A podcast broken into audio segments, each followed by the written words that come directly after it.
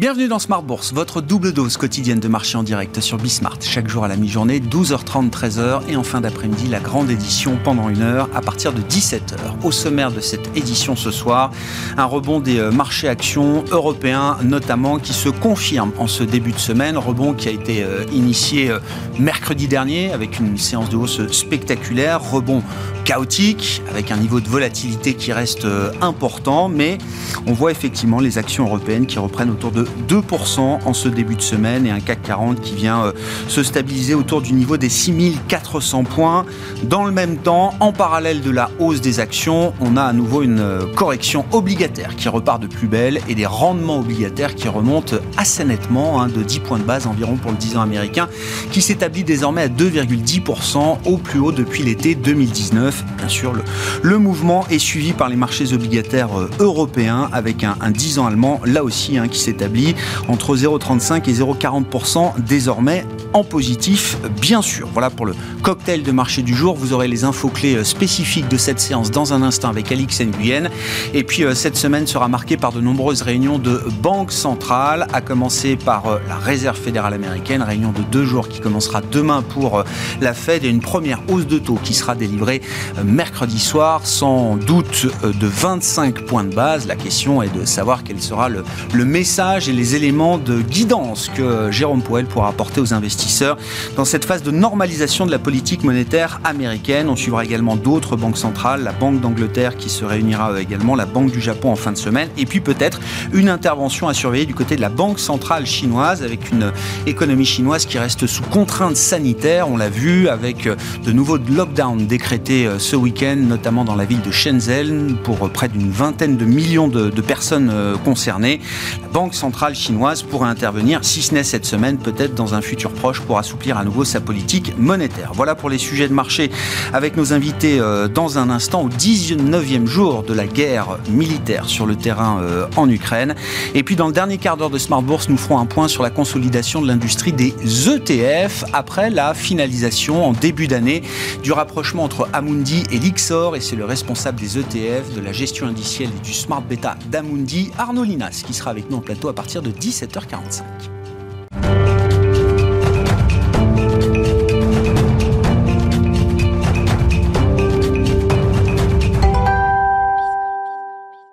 Les éléments clés sur les marchés aujourd'hui, la tendance du jour est marquée par une hausse des actions et une remontée des rendements obligataires. Les infos clés, c'est avec Alix Nguyen. Toujours du vert à Paris, la reprise des discussions entre la Russie et l'Ukraine semble tenir les indices hors du rouge. Et puis, il est un autre facteur de soutien aujourd'hui. Il s'agit du recul des cours du pétrole, recul qui profite aux actions. Mais la prudence n'en demeure pas moins le maître mot, notamment après l'annonce du porte-parole du Kremlin, Dmitri Peskov, annonce selon laquelle Moscou entend bien mener ses opérations jusqu'à leur terme. Ce dernier ayant pris le soin d'affirmer que la Russie dispose des ressources nécessaires pour atteindre ces objectifs. Sans compter que sur le terrain, les troupes russes ont poursuivi leur avancée ce week-end. L'étau autour de Kiev se resserre. Les effets des sanctions occidentales à l'encontre de la Russie se font d'ores et déjà sentir. Un défaut du pays sur sa dette est redouté alors que Moscou doit s'atteler sept semaines au versement de coupons obligataires. On relève aussi que la Russie a menacé de rembourser en roubles le rouble dont la valeur a diminué de plus de moitié depuis le début de la guerre. Dans le même temps, deux hauts responsables américains et chinois se rencontrent aujourd'hui à Rome. La Maison-Blanche s'inquiète d'une éventuelle assistance de Pékin à Moscou, une information démentie par la Russie. Les marchés obligataires sont sous pression en Europe comme aux États-Unis, euh, traduction de l'anticipation d'un durcissement des politiques monétaires des banques centrales. Celles des États-Unis, du Royaume-Uni et du Japon se réuniront dans les prochains jours, à commencer par la Fed qui statuera sur ses taux d'intérêt mercredi. Sur le plan des valeurs à suivre à New York, Apple recule euh, suite à l'arrêt de la production de son fournisseur Foxconn à Shenzhen, elle-même entraînée par le confinement de la ville par les autorités chinoises. À Paris, les valeurs exposées à la Russie sont à nouveau les favorites, dont les financières et les automobiles. BNP Paribas, Crédit Agricole et Société Générale sont en hausse. Idem pour l'assureur Crédit Coface, dont le titre bondit. Du vert aussi pour Stellantis et Valeo. Et puis à contrario, EDF recule l'électricité électricien abaisse à nouveau fortement ses prévisions financières du fait de problèmes de corrosion de son parc nucléaire, mais aussi en raison du volume d'électricité que l'État le force à vendre à bas prix. Tendance, mon ami, c'est chaque jour à 12h30 et 17h avec Alix Nguyen dans Smart Bourse sur Bismart.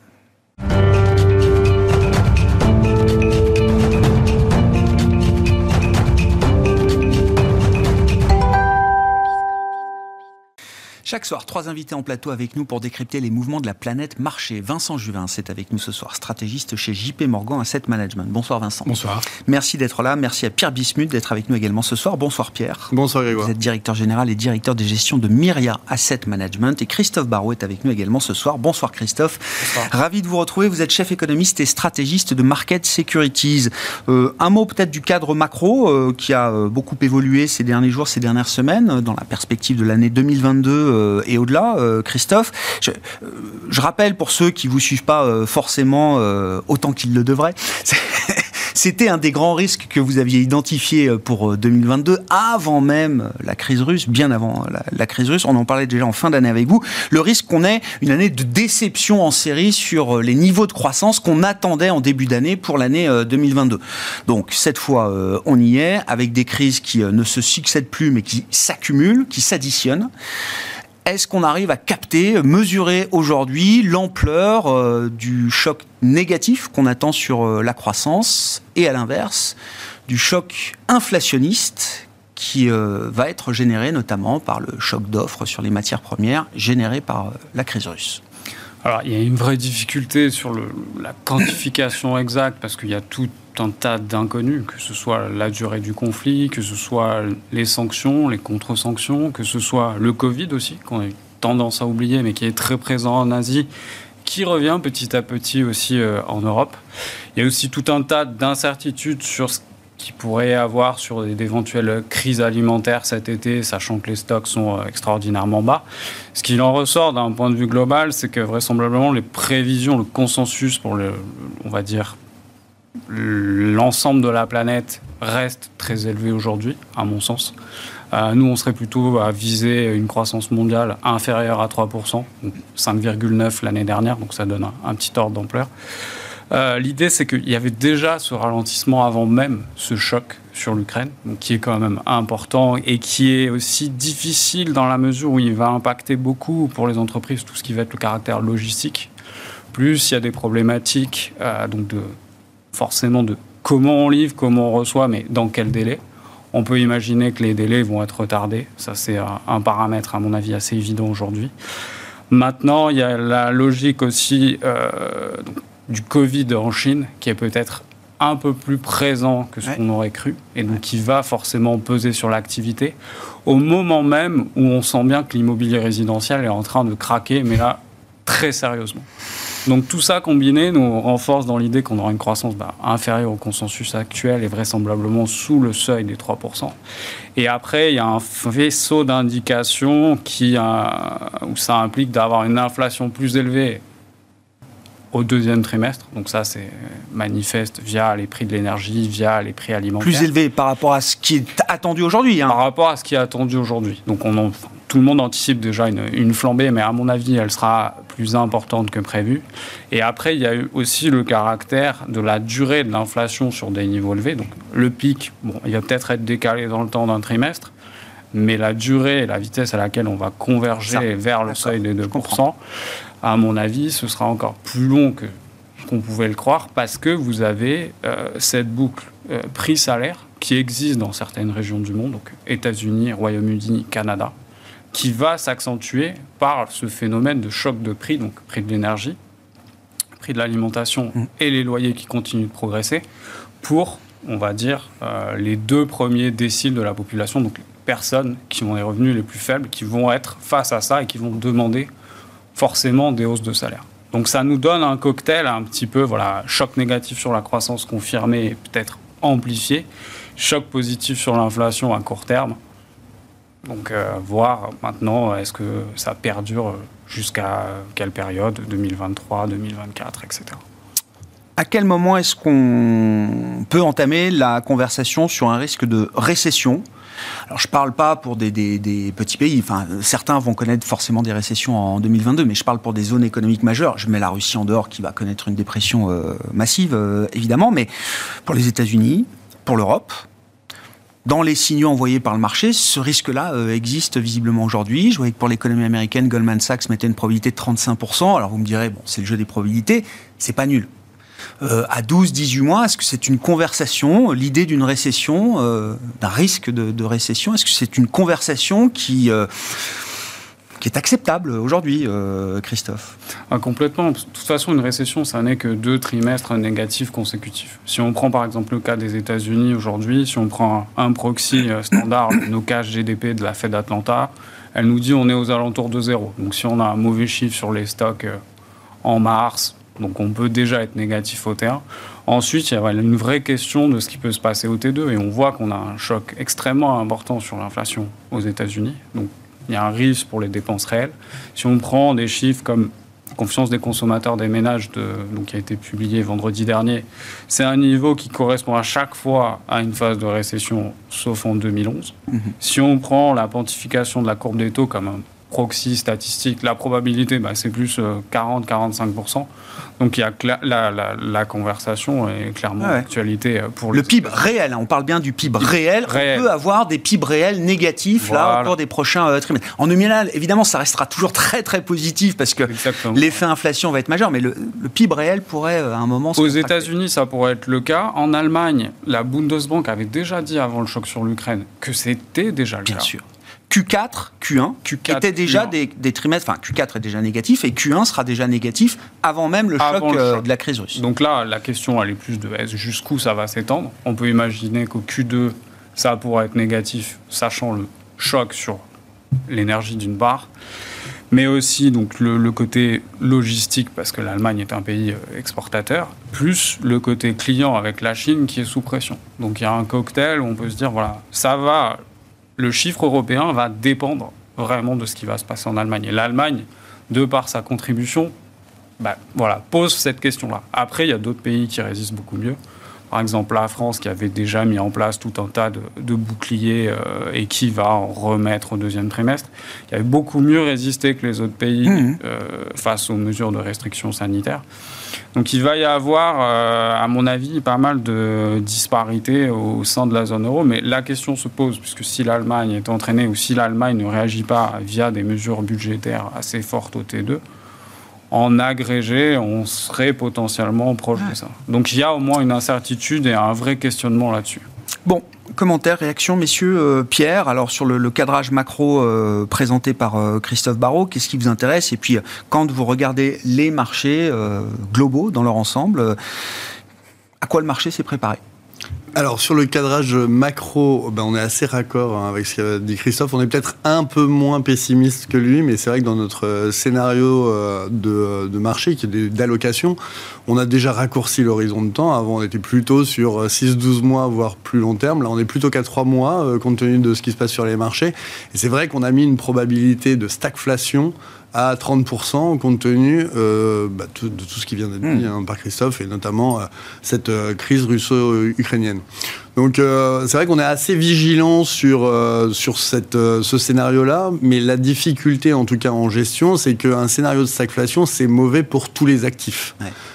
sauf, sauf indexé à l'inflation. Oui, les break-even d'inflation, euh, oui, oui d'accord. Sauf des produits qui jouent l'inflation. Voilà, mais autrement, euh, c'est mauvais pour les actions, c'est mauvais pour les obligations. Donc c'est vrai qu'on n'a pas vraiment de... Euh, de, de, havre de paix dans, ce, dans ces conditions-là. C'est pas notre scénario central. On est toujours sur un, un, scénario un peu constructif, même si le choc sur la croissance, on s'attend à ce que le marché soit sur un choc de 1% du PIB euh, au global. Donc mm. un peu moins pessimiste hein, euh, que, que, Christophe, mais euh, plus du tout sur les niveaux qu'on avait anticipés, même début, début février. Oui, bien sûr, bien sûr, bien sûr. Donc en tant que, que gérant d'actifs, c'est vrai qu'on on, a des difficultés à, à, naviguer dans cet environnement, puisqu'on voit bien que les courbes de taux sont tiraillées entre, entre plusieurs feux, donc une remontée prévisible des taux de la Fed, un changement euh, de discours peut-être un peu un peu surprenant de la BCE hein, qui, a, dit qu'ils allaient finalement bah, continuer sur, euh, sur leur, euh, leur lancée et ne pas prendre en considération ces impacts euh, du fait de la crise russo-ukrainienne. Donc on a un resserrement monétaire. Bah, ouais, resserrement monétaire, appelons ça, faisons simple, resserrement monétaire. Oui, une neutralisation de la politique monétaire. Voilà, avec retrait de la liquidité plus ou moins rapide. Euh, avec une inflation certes qui est très élevée, mais euh, s'il y a un choc sur la croissance, on va pas bien pourquoi euh, accélérer le rythme pour finalement restreindre l'offre, puisque la demande est assez contrainte par ces taux d'inflation. Donc c'est vrai que l'environnement, le cocktail macro et le cocktail des banquiers centraux est pas forcément idéal dans, dans, ce contexte. On va... le, discours, on va parler de la fête dans un instant, mais le discours de la BCE la semaine dernière enlève à court terme tout espoir d'une BCE qui prendrait son temps ou qui euh, serait plus attentif euh, aux incertitudes et à la croissance qu'à l'inflation Pourquoi est-ce que nous serions la seule banque centrale qui ne réagirait pas à l'inflation? C'est comme ça que l'a dit Christophe, euh, Christine Lagarde pardon, la, semaine dernière. D'autant plus la BCE qui n'a qu'un seul mandat. Hein, bah puisque le seul mandat de la BCE, c'est le contrôle de l'inflation. Donc, euh, on va dire qu'on a beaucoup moins de soutien monétaire. Et là, je pense que euh, ce qu'a ce dit la BCE, c'est que, bah, au niveau budgétaire, euh, il faudra faire, c'est un peu le retour du quoi qu'il en coûte, en tout cas, des, des, choses qui permettent finalement de traverser la crise. oui, le quoi qu'il en coûte a changé de main. C'est, il est dans la main.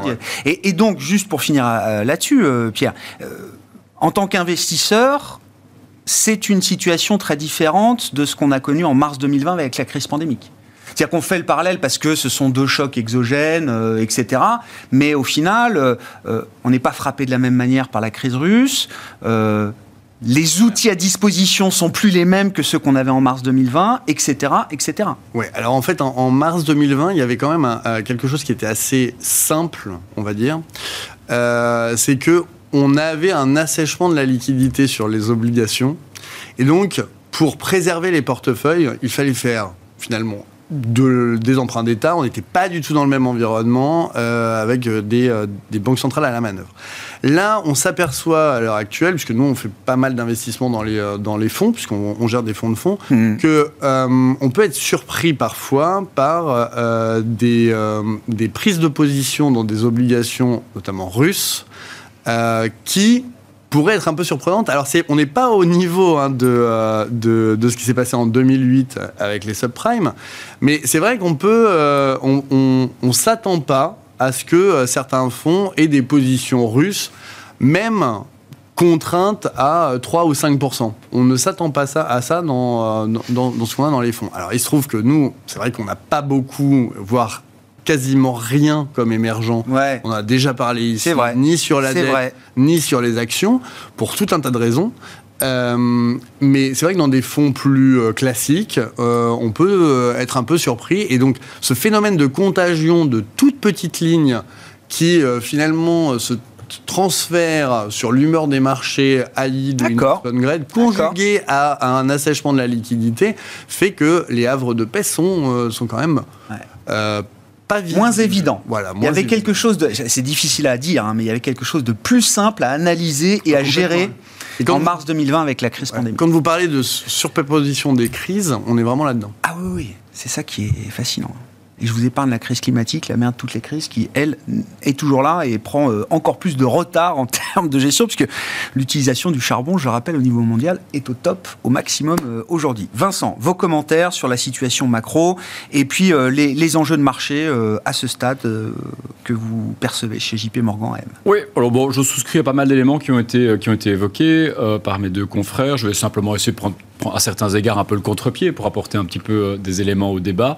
C'est vrai qu'on fait des points, on essaie de trouver des points de comparaison. Hein. Crise du Covid 2008, est-ce que finalement le ralentissement qu'on sent évidemment, qui semble inéluctable au vu de ce qu'on traverse maintenant, euh, sera, sera, de ce type? Moi, ce que j'entends souvent dans mes conversations avec nos clients, est-ce qu'on va revivre quelque chose comme les années 70 en termes d'expérience, un choc énergétique euh, de cet ordre? Dès lors, c'est vrai que je suis pas mal intéressé à cette période 73, 74 et, 79, notamment, notamment dans le cadre de, de la France.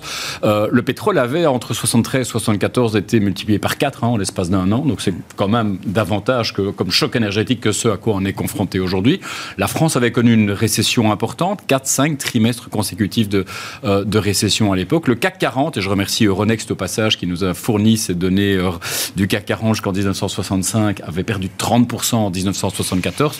Donc pour mettre un petit peu des, des, perspectives. Alors est-ce que potentiellement on pourrait revivre les années 70 mmh. maintenant euh, sur finalement l'économie, sur les et autres. C'est ce à quoi Bruno Le Maire nous a préparé il a fait lui-même le parallèle. Il a été le premier politique d'importance à faire ce parallèle avec 73. Euh, à certains égards, c'est un risque. Il faut, il, faut, il faut le rappeler. On pourrait avoir aujourd'hui, c'est pas tellement le prix d'énergie qui peut parfois être un souci, c'est simplement sa disponibilité. Si demain on devait avoir une escalade du conflit militaire et donc de sanctions, euh, demain c'est pas de payer 200 euros euh, le, mégawatt-heure de gaz, c'est de ne plus en avoir. Ça veut dire que des, des pays comme l'Allemagne, comme l'Italie, qui dépendent du gaz pour l'essentiel de fabrication d'électricité, surtout en Italie, devraient couper le courant dans des euh, zones industrielles pour les ménages. On n'aurait que quelques heures de courant par an, par jour, ou, une semaine sur deux dans les, dans les zones industrielles, et, j'en passe. Donc, évidemment, là, évidemment, on serait dans un scénario type années 70. je voudrais quand même m'efforcer de voir le verre à moitié plein aussi, et rappeler aussi, bah, tous ceux qui nous écoutent, qu'il y a quand même aussi des raisons de penser que ça ne va pas nécessairement être aussi terrible, à tout le moins si on parvient, sur le point de vue du conflit, à fixer les choses. Notre économie est quand même nettement moins intensive en pétrole et en énergie fossile qu'elle ne l'était alors. Dans les années 70, le français moyen a réduit son intensité en pétrole d'un tiers en l'espace de 10 ans. On n'avait pas euh, d'énergie renouvelable à l'époque. On avait des bagnoles qui euh, consommaient trois fois plus. Moi, ma voiture, je ne vais pas citer la marque, mais enfin, fait 4 litres et demi au 100. Euh, c'est pas une électrique. À l'époque, on était plutôt sur 10, 15, 20 litres. Hein. Donc, même chose pour nos bâtiments, ainsi de suite. Donc, en d'autres termes, c'était évidemment beaucoup plus, beaucoup plus problématique pour l'économie, évidemment, de devoir évidemment, se passer de cette énergie ou devoir faire face à un choc aussi, aussi important. Rappelons aussi que les États-Unis étaient importateurs nets de pétrole dans les années 70. C'est devenu un des premiers exportateurs mondiaux. On a une meilleure diversification de nos fournisseurs énergétiques aujourd'hui, ou de mode mix énergétique, parce qu'on a le renouvelable et plus de, de fournisseurs. Donc ceci devrait peut-être aussi, imaginons le scénario un petit peu du pire en Europe, on essaie, et c'était l'objectif du plan annoncé la semaine dernière, Repower EU, c'est d'essayer vraiment de voir avec nos partenaires, euh, en tout cas fournisseurs énergétiques, qui pourraient éventuellement euh, euh, eh bien compenser pour la perte éventuelle des approvisionnements de gaz russe, Algérie, Norvège, Qatar, États-Unis et autres. Mais enfin, c'est des questions qu'on peut avoir aujourd'hui. Par ailleurs, il y a un grand accent qui est mis en France notamment et autres sur la capacité. Évidemment, l'énergie coûte le moins cher, c'est celle qu'on n'utilise pas, mais c'est d'avoir des plans d'investissement qui nous permettent évidemment de, de réduire, de réduire notre, notre consommation d'énergie. Ça pourrait évidemment euh, compenser une large partie, en tout cas, de ces, mmh. pertes. Et je note en tout cas, ce qui était intéressant, c'est qu'un coût supplémentaire. Mais on n'a pas attendu d'être confronté à cette crise pour prendre ces mesures. Je voudrais rappeler aussi par rapport à nos perspectives de croissance. Et encore une fois, je prends volontairement le contre-pied de ce qui a été dit, auquel je souscris, et j'ai pas mal d'inquiétudes en ce moment-ci. N'oublions pas qu'on a cette année encore les effets du plan de relance européen qui avait été lancé pendant la période de Covid, Next Generation EU, que cette année, les déboursements de ce plan de relance sont équivalents à 1-1,5% du PIB, hein, grosso modo, qui avait aussi une vocation à investir dans la transition énergétique. Donc, pour une fois, l'Europe, et pour moi, le problème de question par rapport au fort ralentissement conjoncturel, c'est surtout un problème européen. Je trouve personnellement que 35-40% aux États-Unis de probabilité de récession, c'est un petit peu élevé à ce stade-ci. Les États-Unis sont globalement économiquement plus, mieux protégés par rapport à ceci euh, que nous le sommes. Mais en Europe, il y a quand même déjà pas mal de bonnes dispositions qui nous permettraient toutes choses étant égales par ailleurs, d'accuser le choc. Et alors, pour les investisseurs, évidemment, enfin, on a déjà évoqué pas mal de thèmes et on va le faire dans le reste de l'émission, mais Évidemment, la période d'incertitude va encore, va encore perdurer. Je pense que et, et, par ailleurs s'accentue même sur les éléments même qui devraient protéger nos portefeuilles. On voit que les marchés obligataires et ça c'est peut-être un peu pour la surprise pour l'instant sont en grande difficulté. Donc il nous faut trouver des hedges en portefeuille. Quels sont-ils? On les trouve en Chine, Nadvis, des obligations chinoises notamment. On voit certaines thématiques quand même émerger. Enfin, il y a, je peux pas dire qu'il y a beaucoup de thèmes qu'on avait en début d'année qui se sont avérés euh, en tout cas efficaces en termes de stratégie d'investissement au vu de ce qui vient de se passer. Il y en a un parmi ceux qui, en tout cas, fait ce qu'on attendait de lui. C'est notamment le thème de la transition énergétique. On y viendra pour l'instant. En tout cas, dans cet océan d'incertitude, il y a quand même une ligne de force. C'est que, euh, quoi qu'il en soit, l'Europe, le monde va devoir, au vu de ce qui se passe, accélérer cette transition énergétique. On peut avoir quand même quelques convictions fortes c'est très C'est low conviction rares, le- beaucoup, dois mais le il y a quelques convictions qui, qui perdurent et qui se renforcent Et dans même. un scénario récession, stagflation, nous verrons lequel lequel l'emporte. L'Europe va investir massivement et le monte dans sa transition énergétique et ça se revoit déjà aujourd'hui dans les perspectives de nombre d'entreprises. Quelques questions un peu, un peu spécifiques. Là, vous évoquiez euh, tout à l'heure le- la question des actifs russes dans les portefeuilles, euh, euh, Pierre. Bon. On a quand même l'idée que la Russie fera euh, défaut à un moment sur certaines de ses obligations euh, internationales. Elle veut déjà les rembourser en roubles euh, plutôt qu'en dollars ou, euh, ou en euros. Il y a un test, je crois, ce mercredi avec une échéance paiement d'intérêt d'un peu plus d'une centaine de millions de dollars qui pourrait être remboursé en roubles. Euh, Il y a, y a, euh, c'est un risque déjà pricé là dans les actifs russes que vous regardez. Il y a, il y a un petit sujet systémique quand même qu'il faut pas négliger. Non, non, il n'y a pas de sujet systémique. Parce que c'est petit quand même, non, les là- actifs russes au regard des actifs financiers de la planète. hein. C'est petit, mais là, on, est, on a tous été confrontés à à quel prix on valorise euh, des actifs russes qui sont, alors que la bourse est fermée Ouais. et que euh, vous n'avez plus aucune cotation, euh, que ce soit donc sur les actions, bien sûr, mais également sur les obligations. Alors, il s'avère que depuis le début du conflit, on a des, ce qu'on appelle des GDR ou des ADR qui sont cotés à l'international. Oui, euh, qui monte l'ampleur.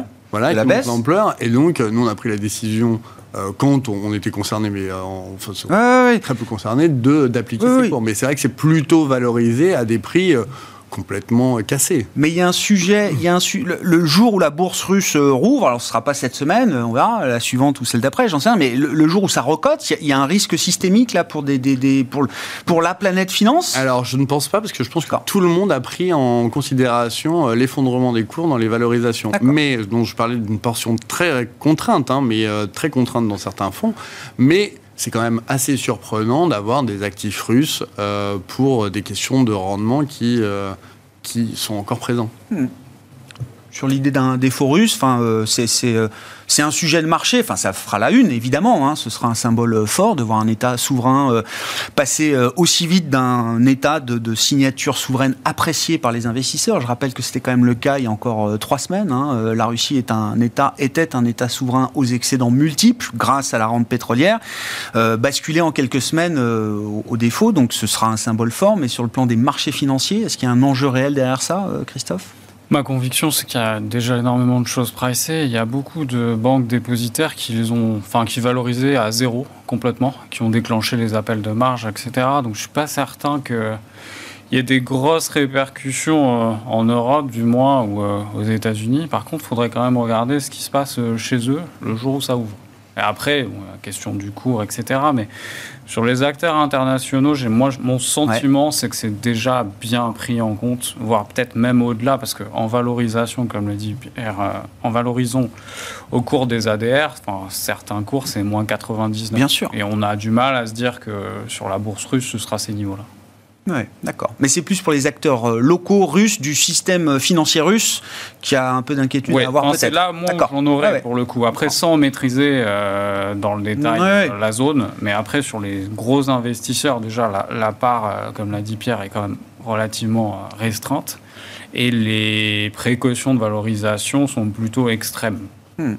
Bon, allons sur le sujet des banques centrales avec euh, la Fed, hein, qui sera le gros morceau euh, cette semaine, euh, qui va enclencher sa première hausse de taux, euh, sans doute 25 points de base annoncés dès ce, ce mercredi, Christophe, et ensuite?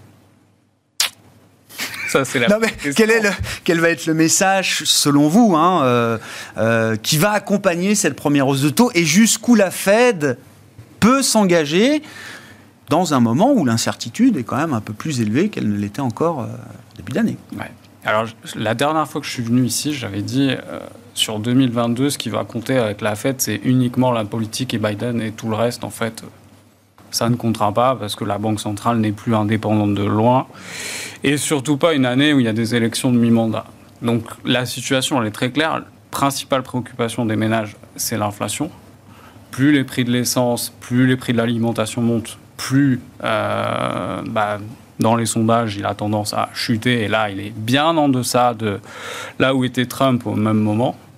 Donc le leitmotiv, c'est il y a trop d'inflation. Et donc, si on regarde la communication de Joe Biden, de toute son administration, déjà, c'est relever les taux, c'est super, c'est bien. Donc, très concrètement, premier relèvement- de taux, 25 BP, Powell a déjà préparé le terrain, pas de souci. Dès qu'il y aura une fenêtre de tir pour faire 50 BP, ils vont y aller. Parce que l'objectif, ce sera. Alors, je, on peut être pour, contre le raisonnement, mais l'objectif, ce sera de faire baisser l'inflation le plus vite possible avant les élections de mi-mandat. Sauf que 50 points de base, même euh, cet été, c'est pas ça qui fera baisser l'inflation.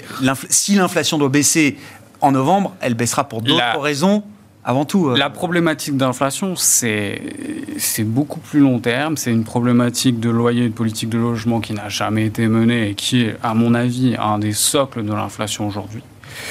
Il y a une problématique aussi euh, d'immigration, parce que euh, si on regarde comparativement à, la trajectoire, bah, on sait que sur cette année, il y aura un million de visas de travail en moins par rapport à ce qu'il y aurait dû avoir. Donc ça, ça pèse aussi. Plus, il y a aussi une logique de comment vont se comporter euh, les ménages les, les plus pauvres aujourd'hui. Et dans un contexte voilà, de, de restriction de Covid. Et ça, c'est des jobs où les gens demandent des hausses de salaire de 5, de 6, de 7, de 8%, et où les salaires ont tendance à progresser beaucoup plus que sur la moyenne. Et ça, euh, bah alors, relever les taux, bah, bien sûr que ça peut marcher, puisqu'au bout d'un moment, on va cracher l'économie. Ah bah, oui. Mais tout ça aurait dû être traité bien, bien en amont. Et le diagnostic qui avait été fait mi-2020, qui était, euh, je le rappelle quand même, bon, bah, l'inflation va s'écrouler aux États-Unis. On vous a répété en boucle pour passer à ces transitoires, pour passer à on ne sait plus trop. Le boulot aurait dû être fait là. Maintenant, l'objectif pour eux, c'est l'inflation. Ils veulent le traiter de cette manière. Potentiellement, ils vont attaquer le, bilan euh, donc, euh, également. Ils vont peut-être vendre des actifs euh, d'ici la fin de l'année parce que c'est une priorité et parce que leur logique qui n'a jamais changé, est celle-là. Donc le put, là, est euh, suspendu, mis entre parenthèses pour euh, quelques temps. Le put fait qu'on aura 25 BP en mars et pas 50. Si on a une amélioration de la situation sur le front ukrainien, on ah, aura 50 BP. très clair. Bon, Vincent, quelle est la vue euh, JP Morgan là, sur la Fed? Pas ce qu'elle doit faire, ce qu'elle va faire. Moi, c'est ça qui m'intéresse. Oui, en tout cas, les marchés ont déjà, comme beaucoup de choses, revu sensiblement leurs anticipations. On était presque à 7 8 12 ouais. d'attendu, euh, en tout cas début février. On en est, plus qu'à 4, 5, 5. Donc, euh, donc on verra. En effet, je crois que le 25 point base de cette semaine est acté. On verra sur la suite. Je souscris assez bien l'idée que se recréer un petit peu un, buffer, euh, c'est quelque chose qui est souhaitable du point de vue de la Fed. La Fed est aussi dans une situation particulière pour laquelle je ne ferai pas une extension de cette situation à l'Europe, par exemple, où objectivement, on n'a on pas ce problème de, de, de, de moins, en tout cas, loyer immobilier, salaire, et puis euh, toute chose étant le cas par ailleurs avec les, les, flux de migration que nous allons avoir, ça va pas, ça va pas être le sujet. Euh, mais c'est vrai qu'aux États-Unis, il y a cette réalité qui doit être traitée. Et je pense qu'en effet, euh, s'il n'y avait pas eu la crise ukrainienne, on aurait eu en effet beaucoup plus rapidement peut-être des 50 points base par, par, par meeting. Donc peu à ajouter à ce qui vient, mmh. à ce qui vient d'être développé dans l'environnement banque centrale. Je pense que, et vous l'aviez cité en guise d'introduction, c'est évidemment la PIB aussi, qui est peut-être celle banque centrale chinoise. Il viendra peut-être le salut pour, pour les marchés et pour l'économie mondiale. Au contraire de ce qu'on peut voir en Europe et, aux États-Unis, l'inflation est ressortie à 0,9 en, en, Chine dernièrement, soit l'inflation est pris à consommation. Donc voilà. Ah bah, il y a toujours une perte en ligne entre la production et la consommation en Chine qui est énorme. Hein. le, chiffre d'inflation en consommation, euh, prix à la consommation en Chine n'a jamais été un problème. Voilà. Donc ici, on reste toujours dans un contexte où, euh, l'objectif est plutôt, c'est pas tellement de contenir l'inflation, c'est de relancer la croissance. Et ça, c'est plutôt de bon augure pour l'économie mondiale dans ce contexte où on s'interroge de, de, la direction. Certainement que les Chinois ont été ambitieux par ailleurs par rapport à leurs perspectives de croissance. Hein. On le notait avant de rentrer en plateau, 5,5, c'est ambitieux. Nous n'avions pas des chiffres de croissance aussi ambitieux en début d'année pour la Chine, avant la crise en Ukraine. Hein. On était plutôt sur des 4, 4,5, donc c'est quand même un bon pourcent au-dessus de ce, à quoi on s'attendait. Ça veut dire qu'il faudra relâcher la bride monétaire et la bride budgétaire en même temps. Mais donc, je pense que la PIB aussi donc, est attendue au tournant, donc on verra un petit peu. Il y a par ailleurs, les crises se juxtaposent, comme vous le signaliez. Hein. Donc c'est la Russie, mais c'est également Omicron qui refait son apparition évidemment, ou le Covid de manière générale euh, en Chine. Donc il va falloir mettre les bouchées doubles pour relancer l'économie. Et donc une PIB aussi qui devrait être, à mon avis, un peu plus agressive dans son positionnement. Et donc l'investissement euh, en Chine, à définir, euh, Vincent, ça reste pour vous quelque chose d'intéressant à travers cette année 2022. Malgré bon, la crise géopolitique, on voit bien qu'en arrière-plan de la crise russe, il y a quand même le dossier US-China qui est toujours très présent. Malgré les l'effondrement continu du secteur immobilier. On pensait que ça s'était calmé, mais non, c'est reparti de, plus belle, etc., etc. Oui, ça reste un sujet, mais il ne faut pas se tromper de support. Hein. Je pense qu'on est. Enfin, on voit d'ailleurs que les, actions chinoises ont plutôt des difficultés pour l'instant. On voit que les difficultés dans le secteur immobilier persistent. Là étant, finalement, on a peu parlé des Jeux Olympiques avec toute cette situation, mais bon, la Chine aux Jeux Olympiques est dans le sillage encore rappelé que son, ambition était d'ouvrir son économie, d'ouvrir ses marchés. Vous saviez que moi je suis assez intéressé toujours par cette ouverture de marché de capitaux chinois, mais les Jeux Olympiques avaient été une tribune pour la promotion notamment du, du renminbi électronique, du e-yuan, qui avait été, enfin, les athlètes français euh, présents euh, à Pékin avaient notamment pu l'utiliser. C'est quand même une innovation majeure. Je trouve c'est également dans ce contexte on a eu parfois l'an passé l'impression que la, Chine se refermait sur elle-même, un gage aussi euh, de confiance qu'elle qu'elle donne aux investisseurs étrangers d'ouverture de ces marchés. Maintenant, il est certain que ce qu'on voit, c'est que le risque n'est pas plébiscité par les investisseurs aujourd'hui. Euh, on cherche des safe haven. Et qu'est-ce qu'on voit C'est que, pour différentes raisons, d'ailleurs géopolitiques, le renminbi reste assez bien ce que vous disiez tout à l'heure. Si on a une banque centrale chinoise qui, plutôt baisser, qui va plutôt baisser les taux, euh, par extension, ça pourrait être bénéfique pour le marché obligataire souverain chinois. Donc c'est vrai qu'à l'heure où nous, investisseurs, asset allocate, on est parfois un peu démunis pour les, quant aux thématiques à prendre en portefeuille pour l'instant, il y a à mon avis des thématiques chinoises, comme la devise, comme les obligations souveraines, qui aujourd'hui méritent d'être intégrées en portefeuille. Bon. Et, oui, ça n'a pas changé. Et Dans un monde qui change, ça, ça reste pour vous quelque chose, un Et ça n'a pas changé, ça fait partie des rares actifs décorrélants. On a plus de difficultés aujourd'hui sur des thématiques comme la duration américaine, dont on avait pu penser à un moment qu'elle redevenait en effet attractive. Bon, maintenant à 2,10, on recommence à retrouver des niveaux qui sont potentiellement un petit peu attractifs pour en reprendre en portefeuille. Donc il y a quand même des opportunités ailleurs. Je serai encore plus prudent sur, euh, sur euh, les, obligations gouvernementales européennes, où là, il y a probablement encore plus de chemin à faire avant qu'on ait un niveau plus proche de fair value. Hmm.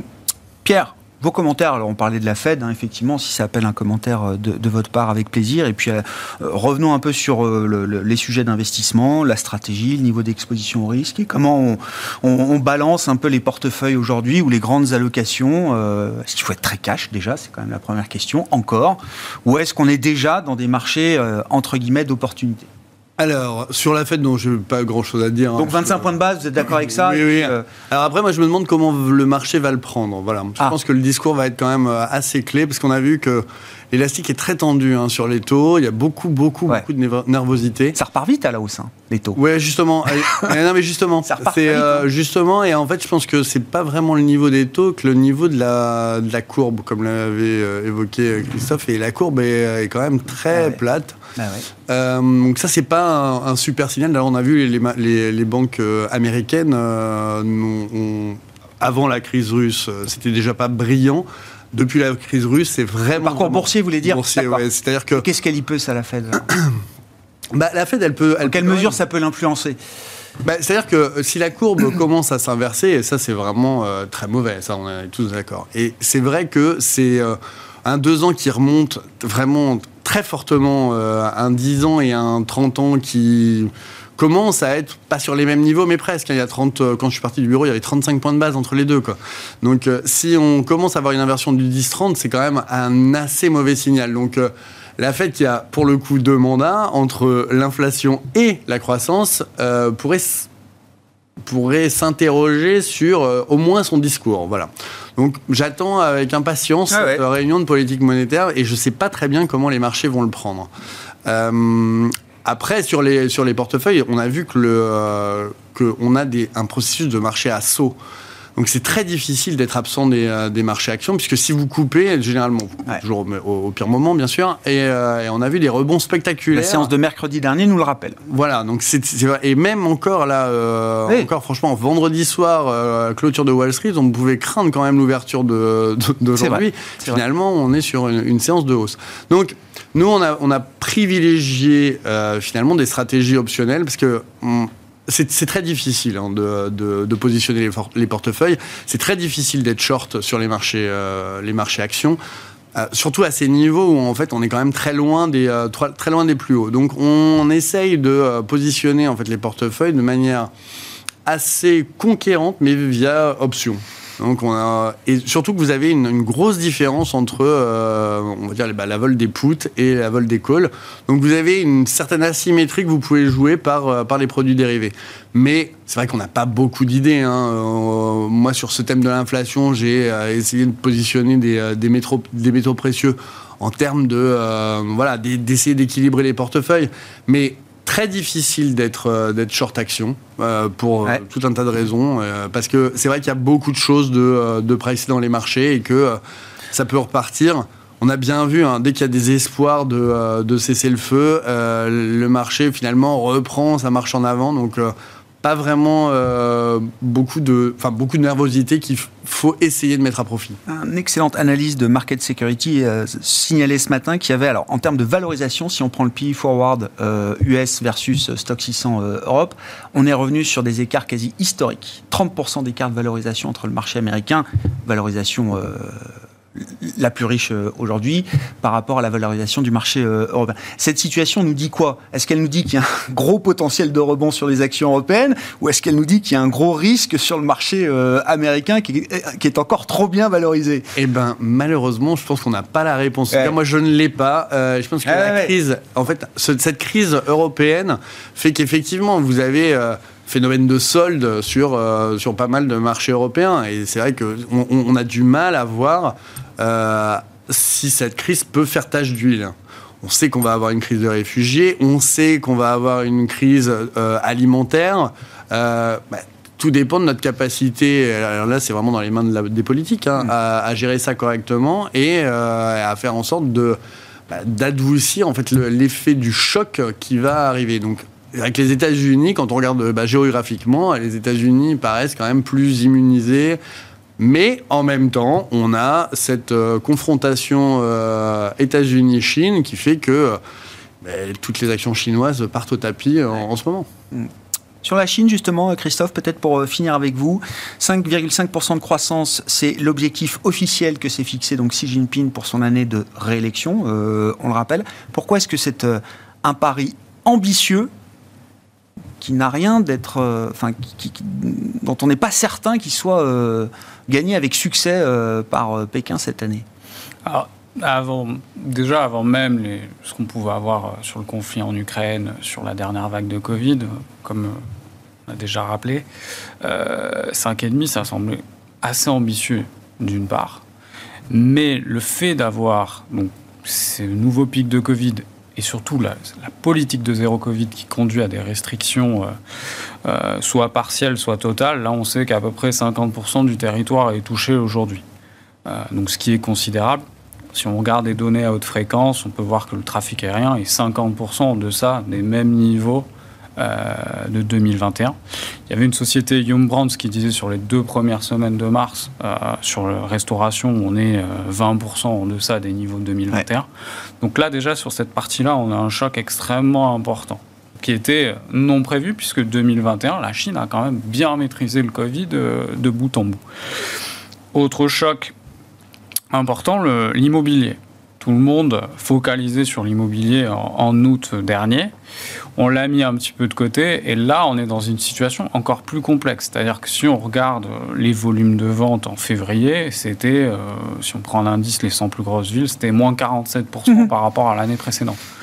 On était sur, alors qu'on prenne la mesure de Bloomberg ou Reuters, mais grosso modo 5 mois consécutifs de baisse de prix. Si on regarde les promoteurs immobiliers où ils en sont aujourd'hui, donc les promoteurs privés sont euh, vraiment au tapis. Et là, on voit que les promoteurs qui ont un capital avec l'État à l'intérieur commencent à chuter. Donc ça s'est généralisé. Or, le Covid, donc la nouvelle vague de restrictions arrive à ce moment-là. On sait très bien que les ventes ne vont pas repartir euh, en mars. Donc ça rajoute un peu d'huile sur le feu. Puis le conflit ukrainien qui joue un petit peu via le canal de l'énergie parce qu'ils importent euh, pas mal de pétrole d'une part, que ça va affecter bah, en partie les ménages. Et il y a aussi cette incapacité pour les petites et moyennes entreprises qui souffraient déjà à répercuter ces hausses de prix. Elles ont un pricing power qui est euh, limité. Donc on peut réellement se poser la question de, euh, du 5,5. Et votre conviction derrière ce chiffre, s'ils prennent ce pari, c'est qu'ils se sentent en capacité de le tenir et qu'il y a un plan donc pour le tenir? Ou est-ce que pour cette fois, c'est un pari très audacieux qui risque de déborder les officiels chinois en année de réélection Alors, en Rapidement, temps, Christophe. En, temps normal, j'aurais dit, bon, c'est pas très grave s'il le rate, sauf que là, c'est effectivement l'année de la réélection que je trouve, moi, pour le coup, les Jeux Olympiques, il y a des aspects positifs, mais aussi beaucoup d'aspects euh, négatifs. Je connais très peu de gens qui ont vu une image des Jeux Olympiques euh, cette année autour de moi. Il y a la question du marché qui baisse euh, quasiment de 15%. Il y a la question de la gestion du Covid où on sent qu'il y a, du, un craquement au niveau régional. Donc ça commence à faire beaucoup de choses. Donc le 5,5, je pense que c'est une conviction parce qu'ils vont déployer des moyens monétaires, comme on l'a dit, fiscaux d'autre part, et je pense qu'il y a un pari sur le fait que le conflit en Ukraine s'arrête à la fin du mois. Merci beaucoup, messieurs. Merci d'avoir euh, participé à cette discussion de marché, de nous avoir euh, éclairé avec vos analyses du moment. Christophe Varro était avec nous, chef économiste et stratégiste de Market Securities. Vincent Juvin, stratégiste chez JP Morgan Asset Management. Et Pierre Bismuth, directeur général et directeur des gestions de Myria Asset Management.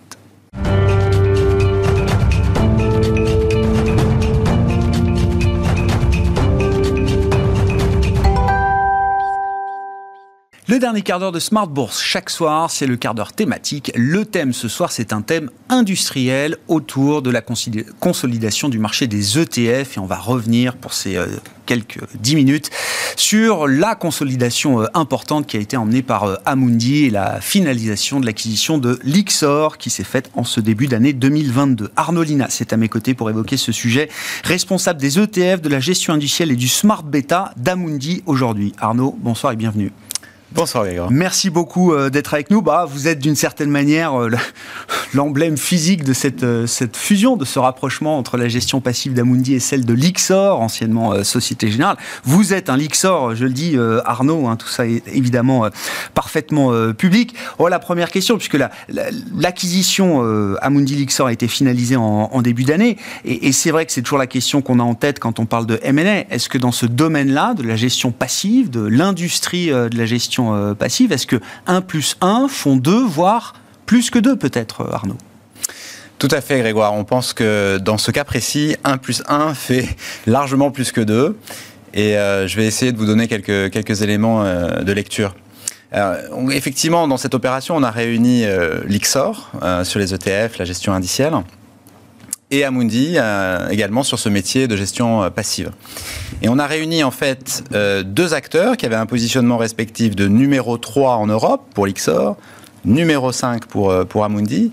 Et cette combinaison nous propulse à la position de numéro 2 au niveau européen, derrière un, acteur américain, ce qui nous propulse donc directement comme étant le, leader euh, européen euh, de ce métier en forte croissance, qui est le métier des, ETF mm. et de la gestion indicielle au, sens large. Donc, dès aujourd'hui, nous sommes un leader européen de la gestion indicielle, en particulier sur les, fonds indiciels cotés, les ETF. Et je crois, et nous pensons collectivement, que nous avons une belle carte à jouer au sein du groupe Amundi, car il dispose, ce groupe dispose d'atouts majeurs pour continuer à croître. Mm. Ces atouts sont au nombre de trois. Tout d'abord, euh, la pénétration client. Hein. Euh, Amundi est un, groupe international présent dans, plus de, 35 pays. Euh, et, qui nous donne accès finalement tout de suite à un réseau que nous n'avions jamais eu par le passé, en tout cas pour les anciens, pour les anciens Lixor, avec des axes clientèle très forts, comme par exemple la clientèle institutionnelle, que nous allons couvrir de façon beaucoup plus systématique que par le passé pour, euh, pour un apport, j'ai envie de dire, net euh, de, la force du groupe Amundi, mais également sur la clientèle de particuliers le retail, qu'il soit en direct ou intermédié par des banques, des banques traditionnelles, mais aussi des banques, euh, des néobanques ou des brokers en ligne où là, nous allons continuer à, à leverager sur l'ADN et la culture de l'IXOR. Hmm. Donc, premier élément, un accès clientèle beaucoup plus large. Deuxième élément important, c'est la gamme. Euh, nos, deux gammes réunies, c'est plus de 300 produits. On couvre absolument toutes les classes d'actifs, tous les secteurs, les actions bien sûr, les matières premières, l'obligataire. Euh, des, investissements nouveaux pour l'Ixor comme l'or, hein, qui est disponible dans la, dans la gamme Amundi et qui euh, est bien utile en ce moment. C'est dans le contexte actuel. Dans le contexte actuel. qu'on regarde. Tout à fait.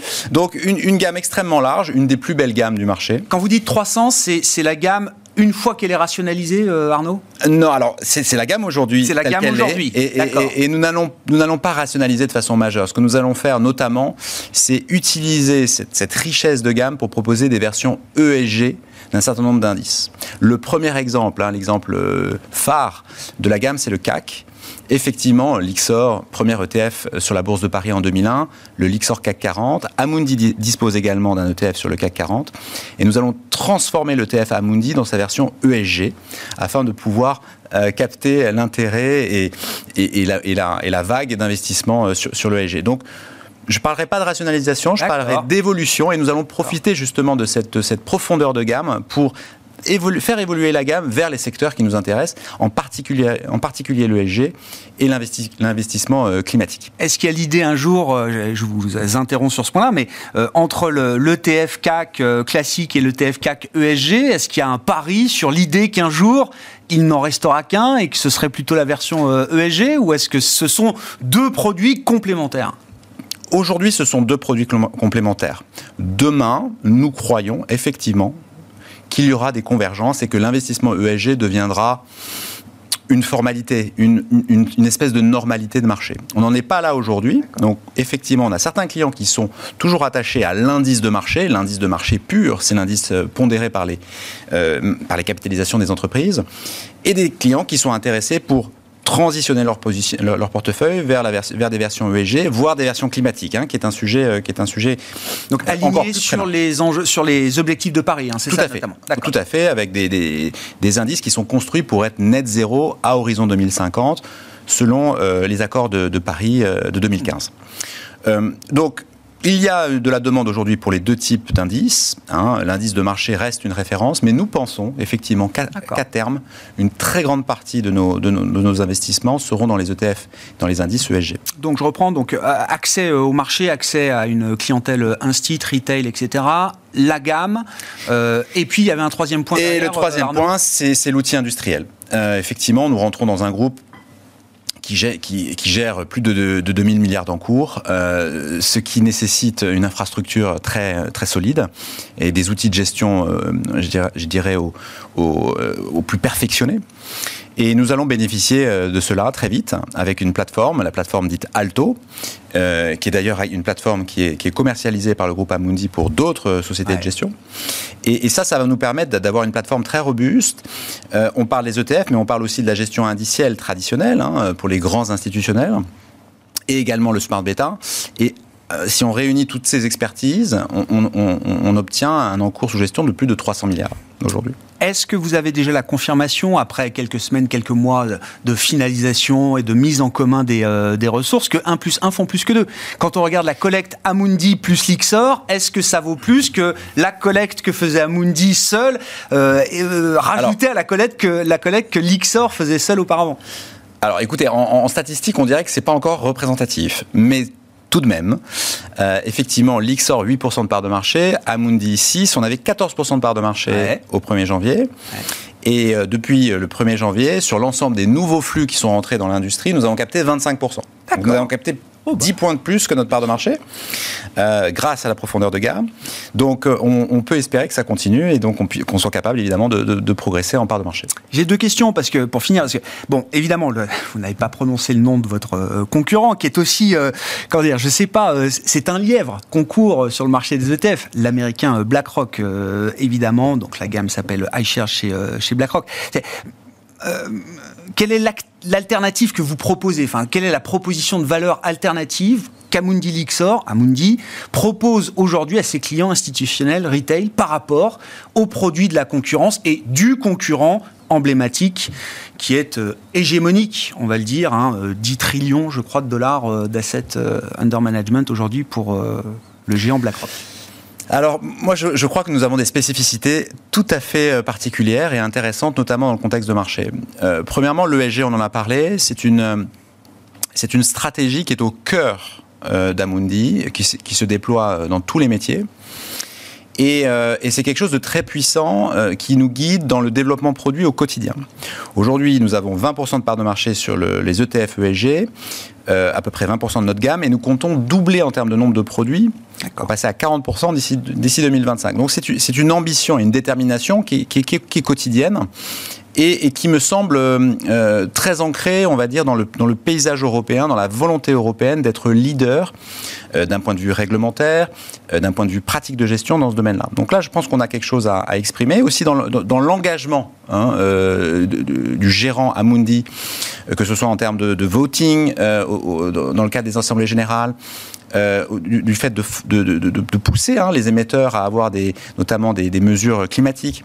Je pense que la voix euh, d'Amundi est, est- est singulière, est particulière, et particulièrement intense dans ces domaines-là. Ensuite, en termes de, de- de technicité et d'innovation, Ouais. euh, j'ai envie de croire, je le crois profondément, que, que, que l'Ixor vient apporter aussi euh, sa touche. Euh, c'est ce qui nous avait caractérisé au cours des, des 20 dernières années, d'être capable d'être un petit peu plus innovant, un petit peu plus rapide dans le cycle produit pour pouvoir proposer des choses peut-être un, petit- un petit peu plus en avance de phase que, que, certains de nos concurrents. En tout cas, on va, on va essayer de, de maintenir cette caractéristique qui a fait le succès de l'Ixor par le passé. Ouais, d'être pionnier, précurseur dans certains Exactement. domaines euh, Est-ce que cette industrie, à travers l'opération de consolidation majeure, encore une fois, je le rappelle, hein, Amundi euh, Lixor, est-ce qu'on reste sur une industrie très euh, déflationniste? Est-ce qu'on est encore dans une course au prix, ou en tout cas, est-ce que comment dire, l'avantage principal d'un ETF, ça reste son très faible coût, ses très faibles frais de commission, ou est-ce que, avec le temps, face aux nouveaux enjeux, on a parlé de SG, on n'aura pas le temps d'évoquer le smart beta et autres, mais il y a quand même un peu plus de sophistication aujourd'hui, euh, au-delà des produits euh, très simples euh, que cette industrie ETF a, a généré à ses débuts. Est-ce que là, on retrouve un peu de pricing power? Où est-ce qu'on en est de cette, euh, cette Alors, situation?